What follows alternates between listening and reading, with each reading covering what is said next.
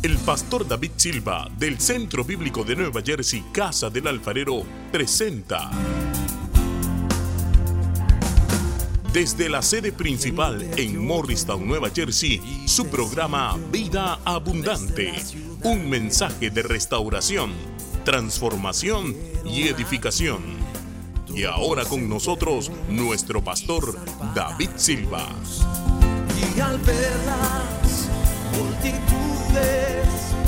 tuviste compasión, porque.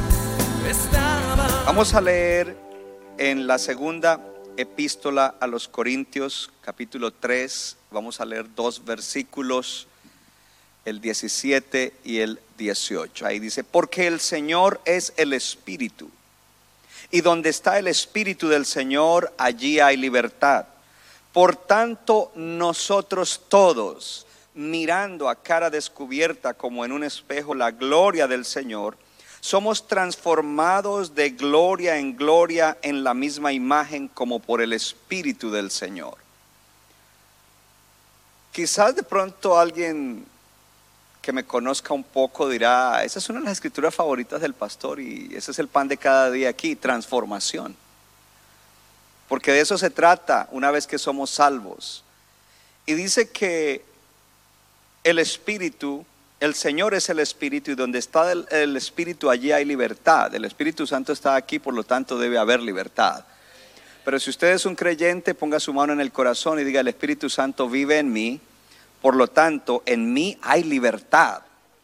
Y dice, por tanto, nosotros todos, está hablando de que esto no es de individualismo, esto no es de egoísmo, esto no es simplemente para unos sí y para otros no. La comunidad entera, la comunidad de fe, la comunidad de pacto, nosotros todos mirando a cara descubierta como en un espejo la gloria del Señor, es decir, contemplando la gloria del Señor. ¿Dónde la contemplamos? En la Biblia, cuando leemos, contemplando la gloria del Señor, cuando tenemos comunión con Él, cuando vemos o participamos de una administración donde el Espíritu se mueve, dice, contemplando a cara descubierta como en un espejo la gloria del Señor. Somos transformados y la palabra transformación es metamorfosis, cambio, y en realidad allí es un verbo que dice, estamos siendo continuamente Un creyente está siendo continuamente transformados, pero la palabra nos dice que todos juntos debemos estar siendo y eso es algo bueno. No, algunos no sonrieron. Ser transformado es algo bueno. Tengo una noticia para ti. Si llevas un tiempo en la iglesia, tú no eres el mismo que cuando llegaste. Y la noticia es que tú eres mejor hoy en día. Oh, tú eres mejor hoy en día. Gloria a Dios. Dice, somos transformados. Entonces habla de gloria. Mire, el día que lo salvó el Señor, ese día vino una gloria a usted impartida por Dios que lo cambió. Pero usted no se queda ahí, usted va a ir de una gloria a otra gloria. Cada vez que su vida mejora en algo, se refleja la gloria del Señor en su vida. Y por eso vamos de gloria en gloria y estamos siendo transformados a la imagen de Jesús hombre. Cuando usted diga, yo quiero un modelo de cristiano para seguirlo y hacer como él, vaya a los evangelios y siga a Jesucristo como hombre, porque fue tentado y sin pecado, porque tuvo emociones, tuvo angustias, fue traicionado. Hello, sígalo a él. Y usted va a ver entonces el modelo. Pero no se preocupe que no es en su fuerza. Algunos se preocupan. No, es el Espíritu Santo y la gracia de Dios en ti la que te va a ayudar a eso. Somos transformados de gloria en gloria en la misma imagen y dice allí, por supuesto, como por el Espíritu del Señor. Mi tema en el día de hoy, en esta serie Comunidad de Pacto, es progresamos juntos. Progresamos juntos. Progresamos juntos. Nuestra visión, o lo que llamamos la cápsula de la visión, dice que nosotros estamos para predicar el Evangelio a muchas personas y que al predicar el Evangelio a multitud de gentes, ellos sigan a Jesucristo, lo cual hará que ellos tengan seguridad de su eternidad. Pero además de que ellos aseguren su eternidad, cambiará sus vidas. Ya no vivirán igual y su vida tendrá que progresar mientras estén aquí. Lo cual hará que el mundo sea mejor o que el mundo cambie. Entre más personas se añaden a esto, en todo lugar donde hay iglesias predicando el Evangelio, el mundo va a ser mejor. Yo digo que el mundo está mejor en Dover a causa de esta iglesia y en Morristown y en Kearney, en Long Branch y de otras iglesias de sana doctrina también, pero yo no, no respondo sino por la mía, gloria a Dios. Y dice que todo eso es en tanto que Cristo viene, porque Cristo volverá. Cristo volverá. ¿Por qué es importante comenzar con esto? Porque primero nos está hablando de que como iglesia nuestra visión y nuestra misión es alcanzar personas. Habla de asegurar la eternidad. Y una de las cosas que usted nunca debe perder de vista ni dejar de pensar es la eternidad. Cuando un cristiano deja de pensar en la eternidad, sin darse cuenta ese cristiano va a resbalar hacia vivir de igual manera que vive el mundo. El mundo vive como si todo lo que hay es solamente aquí y por eso vive de cualquier manera. El hecho de que nosotros entendamos la importancia de la eternidad hace que vivamos diferente. El que mira hacia la eternidad vive mejor. Yo dije que el que mira hacia la eternidad y, puede captar el plan de Dios, porque mire, 80 o 90 años aquí eso no es nada comparado con la eternidad. Gloria a Dios. Y dice que se asegura la eternidad. Quiero reflexionar un poquito antes de entrar en el tema en la eternidad de una manera rápida, no voy a abarcar todo, no es exhaustivo, hay tanto que hablar de la eternidad, pero quiero ir a lo más sencillo. Eh, cuando partimos de esta tierra, vamos a una eternidad. Todo, todo el mundo, creyente o no creyente, va a una eternidad. Pero solo hay dos posibilidades de cómo cada uno estará en la eternidad. Una posibilidad es vida eterna, y vida eterna significa en comunión con Dios, en la presencia de Dios, en el gozo de Dios. La otra es separado de Dios en forma consciente en tormento eterno, segundo a segundo. Jesús dice, allí será el crujir, el lloro y el crujir de dientes. Entonces usted debe imaginarse una eternidad para alguien que no va a esa eternidad en un sufrimiento continuo segundo a segundo. Es una realidad. Dios es bueno, Dios es misericordioso y por eso está el Evangelio y por eso está la iglesia y por eso Cristo vino para asegurar la eternidad de la gente. Entonces dice asegurando su eternidad y lo, lo siguiente es cambiando su vida, porque Dios nos permite continuar nuestra jornada de vida en la tierra, pero no debe ser igual que antes de que hubiéramos sido alcanzados por Cristo. Tristemente algunos cristianos y algunas personas se salvan, pero no viven una vida excelente después de eso. No progresan, pero estamos en la iglesia para progresar juntos.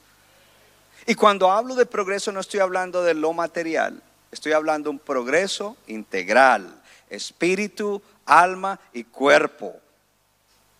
Asegurando así su eternidad, cambiando sus vidas. Oh hermano, debemos aspirar a vivir mejor y Dios garantiza que podemos vivir mejor si nosotros caminamos en el Evangelio, lo cual hará que el mundo cambie. Tú haces que tu mundo sea mejor, que tu entorno sea mejor a través de eso y por supuesto esperamos la venida de nuestro Señor Jesucristo.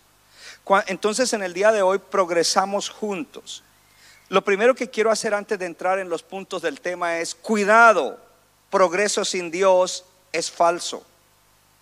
Es una advertencia que quiero abrir, porque quizás usted tiene un primo inconverso que tiene casa y usted no tiene casa, que tiene un negocio y usted tiene un empleo donde no gana lo que él gana. Pero progreso sin Dios es falso, es un progreso falso. En el mundo la gente progresa económicamente y en muchas otras cosas, pero es un progreso falso no es un progreso verdadero. Nosotros los creyentes estamos llamados a progresar en Dios. La bendición de Dios es la que enriquece, y no está hablando de enriquecer eh, eh, monetariamente, es la que enriquece tu ser y no añade tristeza con ella. Cuando un cristiano está progresando, debe tener cuidado cuando hay una prosperidad económica, porque puede aliarse o salirse de- de- de- del entorno de ser una prosperidad en Dios para convertirse en una prosperidad como la del mundo. Estamos llamados a vivir en el mundo, a usar las cosas del mundo que son apropiadas, pero no a ser conformados a los caminos del mundo. Y estamos en este mundo para ser sal, estamos en este mundo para ser luz. Es fácil caer en el molde del mundo y comenzar a sacar a Dios de nuestra vida. Entonces cuando un creyente está mejorando su vida, debe tener cuidado de que su progreso en la vida continúa de la mano de Dios. Que su progreso en la vida continúa de la mano de Dios. Que su progreso en la vida continúa de la mano de Dios. Progresar sin Dios es como un hombre que se subió en una escalera a un muro alto porque al llegar arriba sería el éxito total. Y cuando llegó arriba se dio cuenta que la escalera estaba recostada contra el muro incorrecto. Progreso sin Dios no lleva a nada. Progreso sin Dios no lleva a ninguna parte. El verdadero progreso viene cuando es centrado en Dios y viene cuando nosotros estamos sometidos a Dios, porque Dios quiere que sus hijos progresen para que ellos muestren la gloria de Él y para que ellos sean canales de la bendición de Dios, medios de la bendición de Dios. El progreso del mundo es individualista, es egoísta y solamente quiere salir adelante. Le, quiero decir algunas cosas acerca del progreso sin Dios. Primero, no todo lo que progresa es la bendición de Dios. ¿Y cómo se expone el fracaso espiritual y moral de una persona? El fracaso espiritual y moral de una persona se expone cuando progresa separado de Dios y se nota que su carácter, se nota que su vida espiritual y moral es contraria a los principios de Dios. Y eso se ve en el mundo por todo lado. Gente que tiene una habilidad de hacer cosas, de inventar cosas, de empresas, millonarios, billonarios, trillonarios, pero en realidad sus vidas no están yendo para ninguna parte. Esto es interesante porque para los creyentes debe ser un progreso en Dios y con Dios. Cuando un creyente quiere progresar sin Dios, ese creyente está desafiando a Dios. Lo está desafiando. Porque está diciendo, yo puedo salir, sí, yo quiero ir a la iglesia los domingos, pero yo voy a trabajar duro y voy a salir adelante, no cuento con Dios y por lo tanto cuando progrese no le voy a dar la gloria a Dios, ni lo que yo haga va a ser para la gloria de Dios, ni para que Dios haga lo que tiene que hacer. Hay un desafío a Dios. Por ejemplo, se puede edificar una comunidad, se puede planear cómo hacerla, pero se puede hacer separado de Dios, sin contar con Dios, sin los principios de Dios y sin darle gloria a Dios. Lo segundo que se ve en una persona que progresa separado de Dios es el orgullo, el yo, el ego. Entonces eso lo vemos, repito otra vez, en el mundo, porque la gente que progresa, ellos sacan el pecho, yo soy el inteligente, yo soy el inventor, yo soy esto, yo soy lo otro, y, quieren inflar el ego a través de esos logros. El orgullo es la raíz de todos los pecados. Hello. Dios odia el pecado. El orgullo hace que la gente progrese sin Dios. Lo tercero que quiero mirar en esto es que el progreso sin Dios trae ruptura familiar y decaimiento en la moral.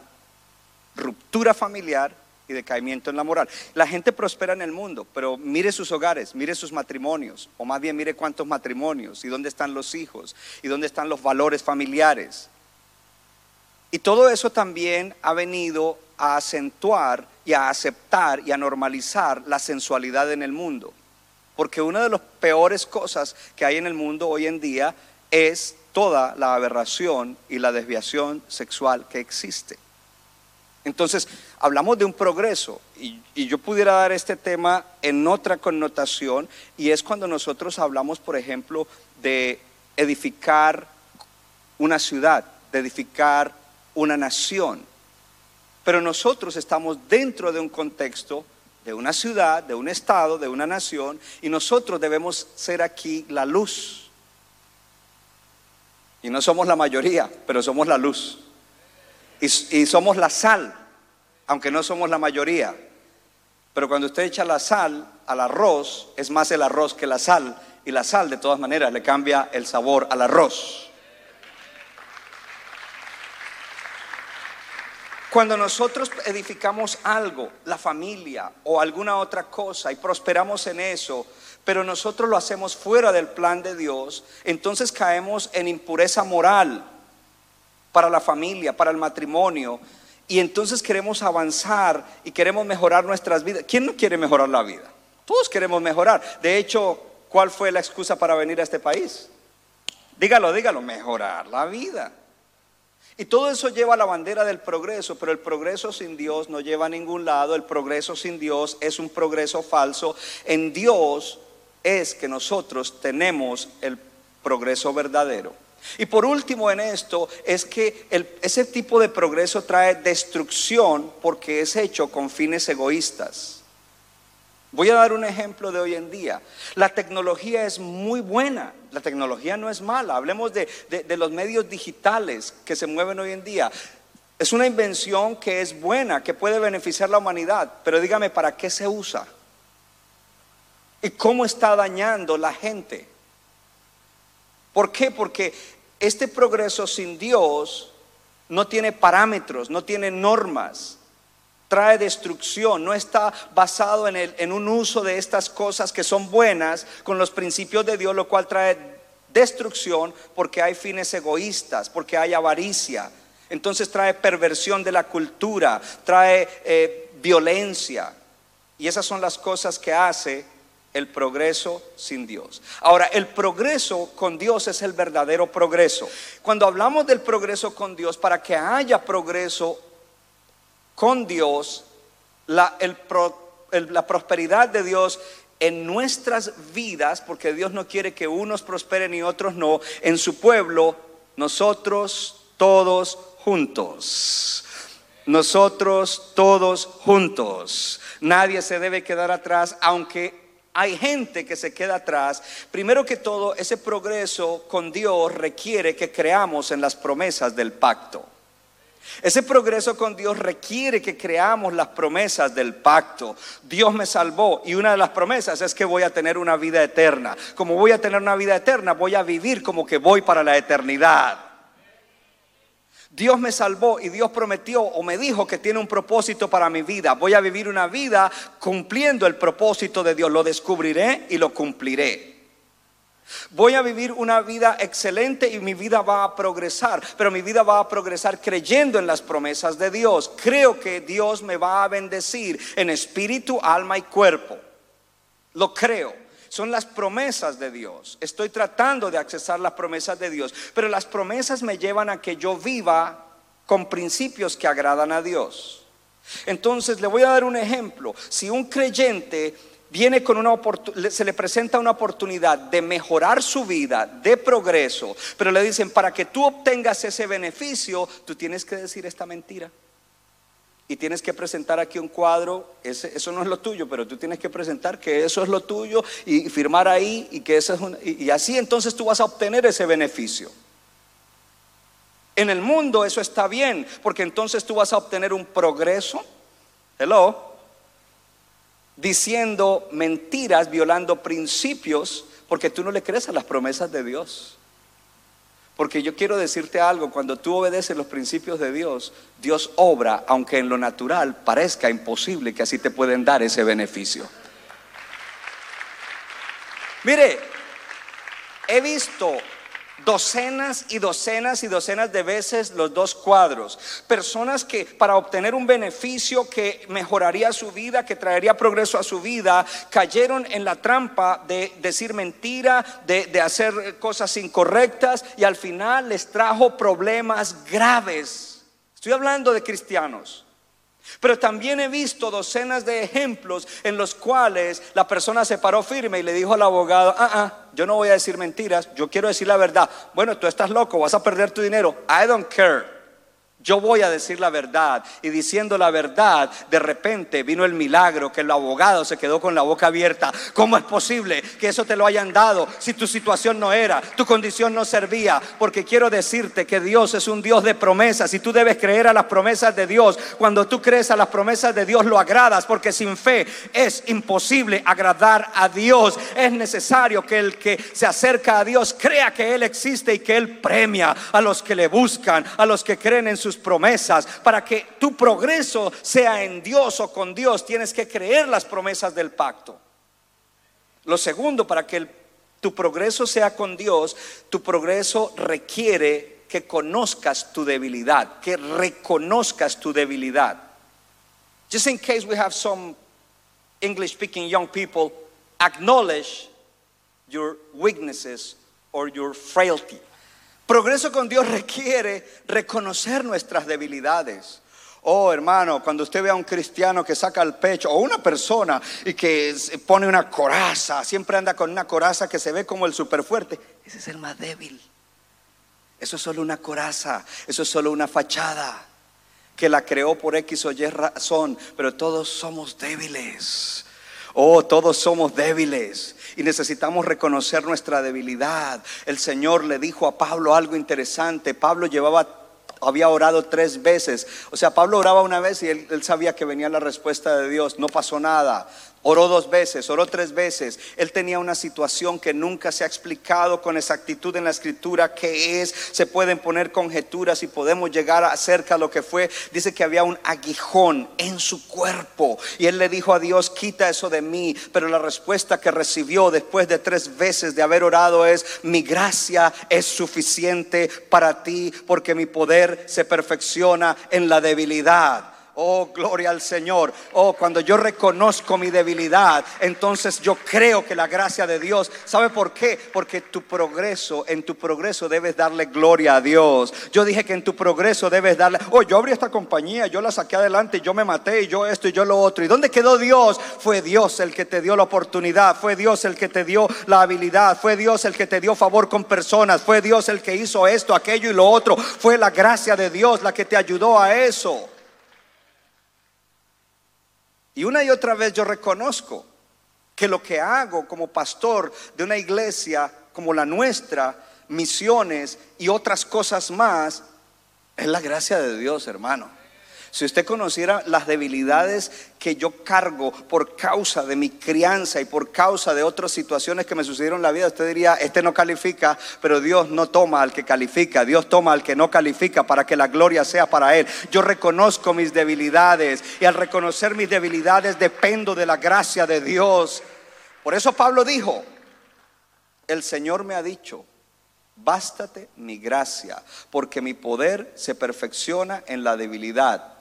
Le dijo, eso fue lo que Pablo cuenta que Dios le dijo, pero enseguida dice, por eso, dice él mismo, de buena gana me gloriaré en mis debilidades para que el poder de Cristo repose sobre mí pastor, ¿cómo puede hacer todo lo que hace diciendo que tiene muchos issues y muchas situaciones internas y todo eso? La gracia de Dios, no yo, sino la gracia de Dios. El poder de Dios se perfecciona en la debilidad de uno. Pero cuando pongo una fachada de que soy fuerte y que yo sí puedo y que esto, entonces no es con Dios, lo hago yo solito. Y puedo tener un progreso, pero es un progreso que no es con Dios. Además de que necesitas creer a las promesas de Dios, que necesitas reconocer tu debilidad. El progreso con Dios requiere que dependas del Señor. You need to depend upon the Lord. Necesitas depender de Dios. Necesitas decir, Señor, la verdad, yo no sé cómo voy a salir adelante, pero yo creo en ti, creo en tus promesas. Y digo que no sé cómo salir adelante porque estas son mis debilidades, estos son los asuntos que estarían en contra mía, tanto los míos como quizás otras condiciones, pero yo dependo de ti. Y como yo creo en tus promesas, yo sé que tú me vas a prosperar. Yo sé que voy a ser transformado de gloria en gloria. Yo sé que voy a tener un progreso, gloria a Dios, que es el que tú me das para que yo cumpla mi propósito para gloria tuya. Eso es lo que dice el Señor. Habiendo dicho esto, entonces vamos a nuestro primer punto. Debemos entender que es un progreso juntos. Diga conmigo, juntos. O sea, no es que yo vengo aquí a la iglesia, yo me voy a hacer aquí, no me toque, no me mire, yo aquí vengo porque yo quiero la palabra yo quiero mejorar mi vida. No funciona así. Dice, nosotros todos. Y la semana pasada vimos claramente que la lucha contra el pecado y la enfermedad, que son dos cosas que pueden destruir la vida de alguien, es un proyecto de comunidad. Y en Santiago comienza a hablar. Oren los unos por los otros, proyecto de comunidad, para que sean sanados. Confiénsense en los pecados unos a otros, para que sean perdonados. Oren los unos por los otros para que sean sanados. No es solito que voy a vencer el pecado, no es solito que voy a vencer la enfermedad, es un proyecto de comunidad. ¿Hay alguno entre ustedes enfermo? Llame a los ministros de la iglesia para que es un proyecto de comunidad. Y si hubiere cometido pecados, es un proyecto de comunidad. Le serán perdonados. Y, termina diciendo ese capítulo 5, dice, si uno de ustedes, si uno de la, de la comunidad de fe se extravía de la verdad, y viene otro y lo redarguye y lo saca del camino del error, habrá salvado el alma de un pecador de la muerte. Uh, eso es fuerte. Entonces es un proyecto de comunidad. No es de no me mires, no me toques, no me digas, no te metas en lo mío. Y no es que todo el mundo se va a meter en lo tuyo, pero Tú debes tener en la comunidad de pacto un círculo donde hay un líder. Y debes mirar a líderes a los cuales puedes acudir en un momento en el cual tú necesitas salir de eso. Sea un supervisor, sea un pastor asociado, sea mi persona, sea mi esposa. Porque para eso estamos. Se supone que la base de todo esto es el amor. Y que cuando se hace algo, se hace es por amor a Dios y por amor a los hermanos. Entonces, lo primero es el progreso espiritual. Vamos a progresar juntos, pero lo primero, lo más importante es el progreso espiritual. Y una de las frases que yo escribí es, juntos, no solos, ni con una oración mágica. Porque a veces queremos cambiar en cosas de nuestra vida y que creemos que, no, ya, ya me cansé de eso, yo sí quiero cambiar en eso, yo voy a ir a ver si el pastor ora y voy a cambiar. No, no existen oraciones mágicas para cambiar, existen procesos. There are no magical prayers to grow or to change. There are processes. ¿Alguien quiere mejorar su vida? Usted tiene aquí un pastor que lo desafía a mejorar su vida, a crecer, a madurar, a vivir mejor. Entonces no hay tal cosa y es juntos, no solos, y tampoco es con una oración mágica, el progreso espiritual. Cuando hablamos del progreso espiritual, estamos hablando de que ese progreso espiritual viene a través de tu relación con Dios. Es en tu relación con Dios que tú creces espiritualmente. Y cuando tú creces en esa relación de conocer a Dios y de conocer los principios correctos para vivir y de conocer el propósito de Dios, entonces tú vas a aplicar esas cosas a cada aspecto de tu vida y tu vida va a ser mejor. Nunca de este lado de la eternidad llegaremos a completar, pero siempre deberemos estar creciendo. Está aquí. Siempre debemos estar creciendo. Estamos llamados a estar continuamente creciendo. Le tengo una buena noticia. Estamos llamados a crecer continuamente y no es con tu fuerza. Algunas personas vienen a la iglesia y dicen, ah, a mí me gusta lo que ustedes hacen y, y, eso del cristianismo se ve bonito, pero eso es muy difícil. Yo no dejaría esto, yo no dejaría lo otro, yo tampoco lo dejaría. Lo que pasa es que he creído a la gracia de Dios y la gracia de Dios me ha ayudado y la gracia de Dios... Y la gracia de Dios se ha manifestado a través de otras personas, porque es un proyecto de comunidad.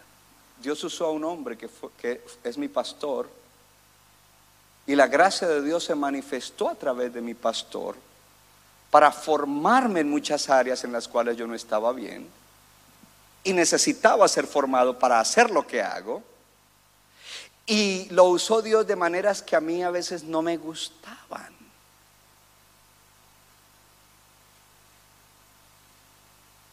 Hubo un amén y un mm. That's good, that's good. No, pastor, aquí estamos poniendo atención. Muy bueno, ponga atención. Es un proyecto de comunidad, de que progresemos juntos.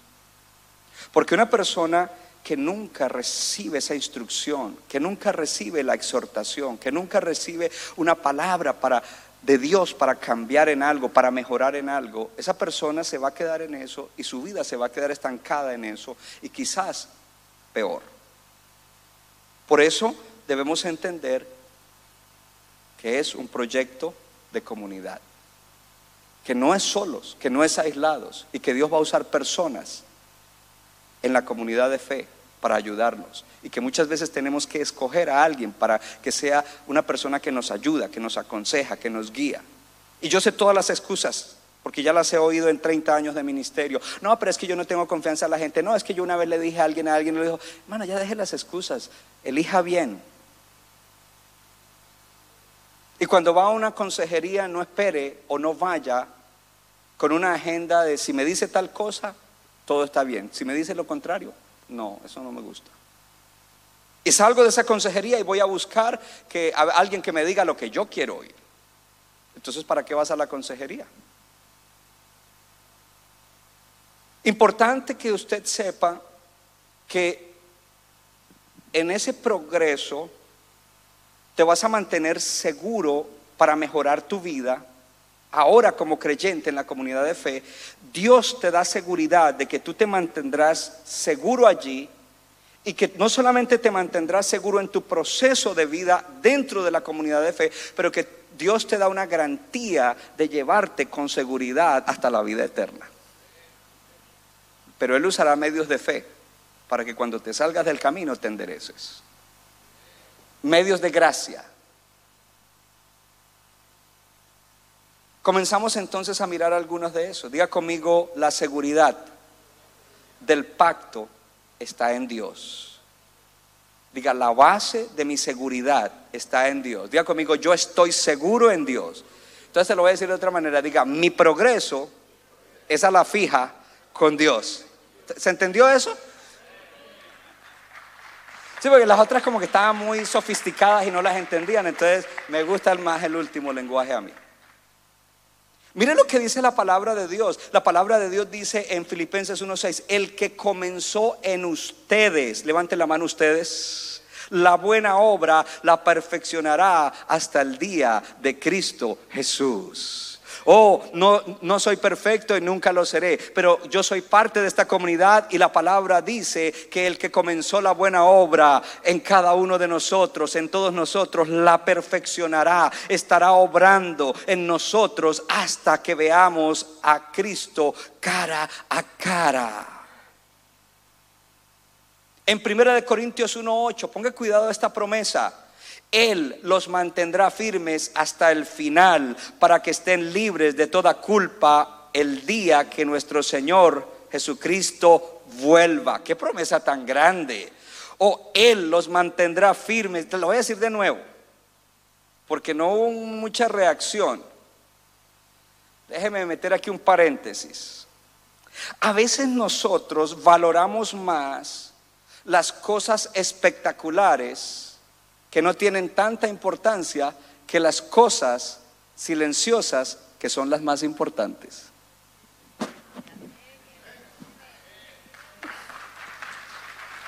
¿Sí?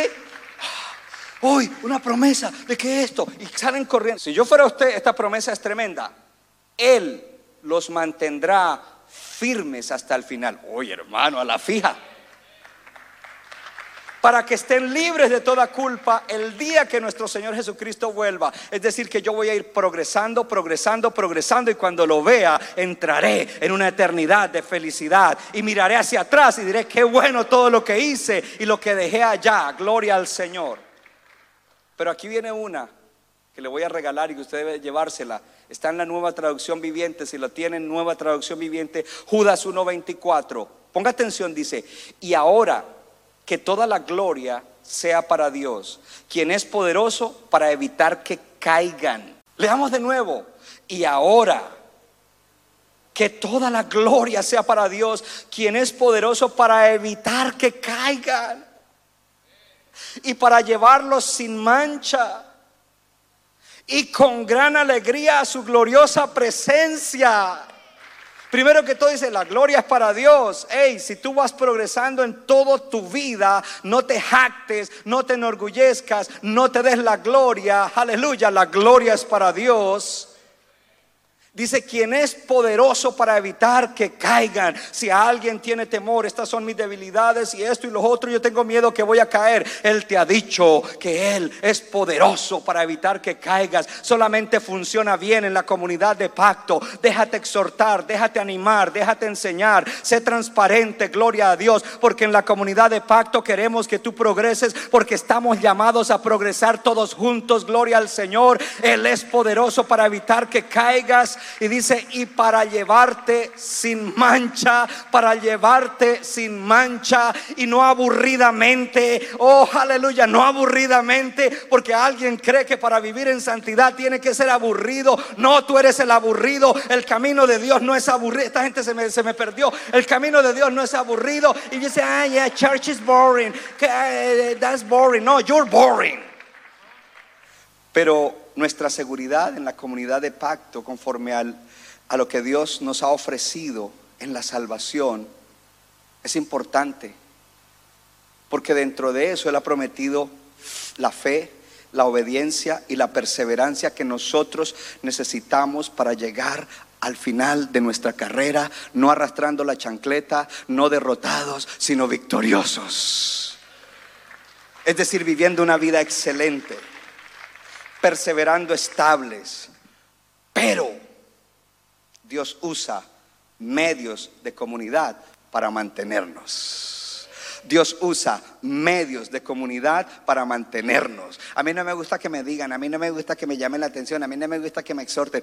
Dios usa medios de, hay promesas, pero Dios dice, hey, yo no te lo voy a dar directamente a ti, yo voy a usar medios de comunidad para guardarte. Dios hace su obra preservadora a través de medios humanos. Dios usa hermanos y hermanas para hacer la obra preservadora que te acabo de leer en esas promesas. La gracia de Dios viene a través de personas, gloria al Señor. Y la semana pasada leímos lo que decía en esa escritura, sepa el que hace volver a un pecador del error de su camino. Hay alguien en la iglesia que tiene que hacernos volver del error de nuestro camino, gloria a Dios, para que no nos perdamos. Dice, ese tal salvará de muerte su alma y cubrirá multitud de pecados.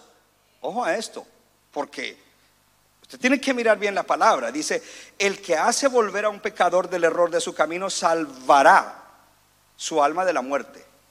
Ese fulano salvará a ese otro hermano de la muerte del alma. Si ese hermano salvó al fulano, ¿en qué se convierte este hermano? Ah, Cristo es el Salvador. Yo sé. ¿Cree que no sé? Pero si yo hago volver a alguien, yo lo salvo. Aunque sé que no soy yo, sino el Señor.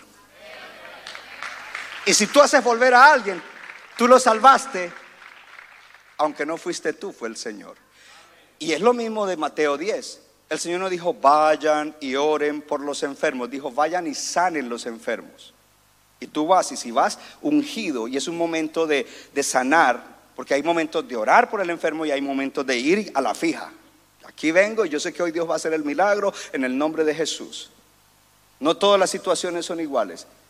Pues Sano al enfermo, pero no yo, el Señor.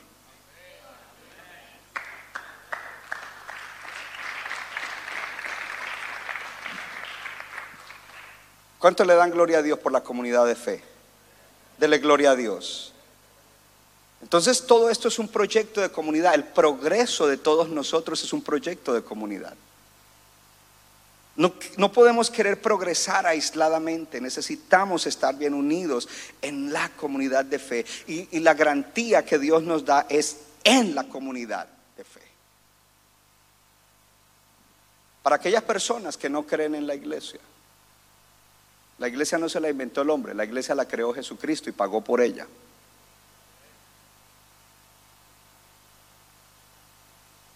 Cuando la iglesia comenzó en la Speedwell Avenue, teníamos una librería cristiana y llegaban mucha clase de cristianos a comprar libros. Y una pregunta que se le hacía a, las personas que llegaban, oh, ¿y tú dónde te congregas? Oh, yo me congrego en tal parte, este es mi pastor. Pero de vez en cuando llegaban los individuos, ¿tú dónde te congregas? ¿A qué iglesia vas? Y se ofendían. ¿Qué quiere decir? No, pues ¿a qué iglesia tú vas? A ninguna, yo no necesito iglesia. ¿Quién es tu pastor? Yo no necesito, Jehová es mi pastor. Sí, por supuesto, Jehová es tu pastor, pero Él estableció que en la iglesia y que en la iglesia hay pastores. Mira la ignorancia tan grande, la ceguera tan grande. En la nueva comunidad de fe, diga conmigo, hay seguridad. Y hay seguridad del progreso. No es automático.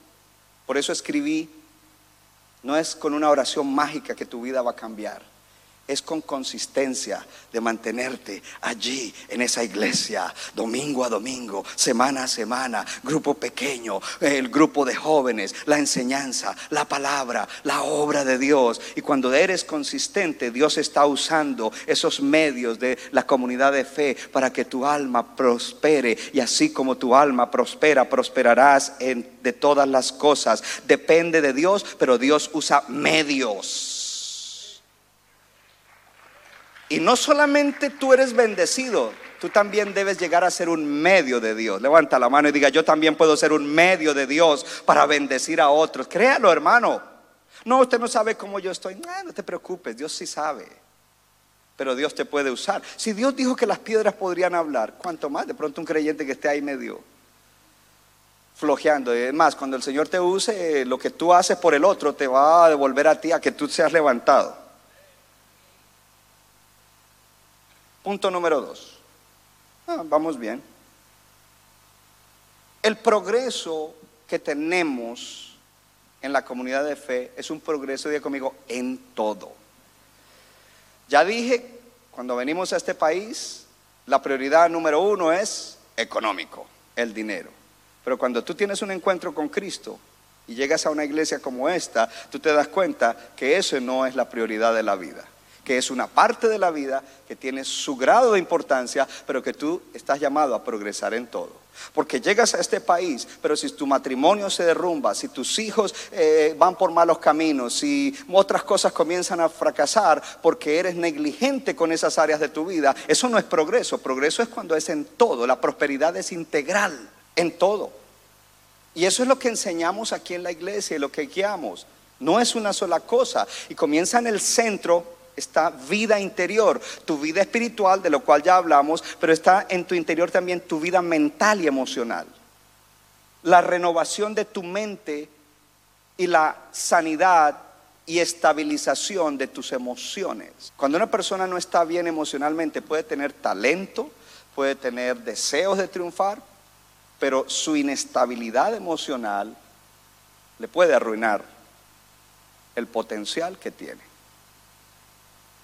Uno encuentra personas que en ninguna parte se llevan bien con nadie. Y cada vez que salen de un lugar, siempre le echan la culpa a la gente que dejaron atrás. Entonces, cuando ya han pasado por un montón de lugares o por un montón de relaciones, uno tiene que pensar, ¿será todo el mundo o seré yo? Y por eso en el progreso en todo comienza con la vida espiritual y de lo espiritual pasamos a lo emocional. Y en esta iglesia ministramos a lo emocional. Porque es allí donde necesitamos comenzar a ver la obra de Dios en nuestro ser interior. Luego la familia. Para todos los hombres, varones que están aquí, tienen una familia. Tú eres el líder de tu familia. Y tú eres el que tienes que guiar a tu familia hacia el éxito en Dios. La familia. ¿Cómo está esa relación matrimonial? El soltero, ¿cómo está tu relación con tu familia y tu vida personal? La familia. ¿Cómo está la relación con los hijos? Nuestra salud física, de lo cual hablamos un poco la semana pasada. El área económica. Si tú quieres mejorar tu área económica, pero tú eres un desordenado en cómo manejas tu dinero, no puedes estar llorándole a Dios cuando estás comprando cosas que no necesitas con dinero que no tienes. Para aparentarle a gente que no te cae bien. Sorry, guys. Tú no necesitas hacer eso. Sé sabio. Usa los consejos de la palabra. Porque hasta de eso vas a dar cuentas.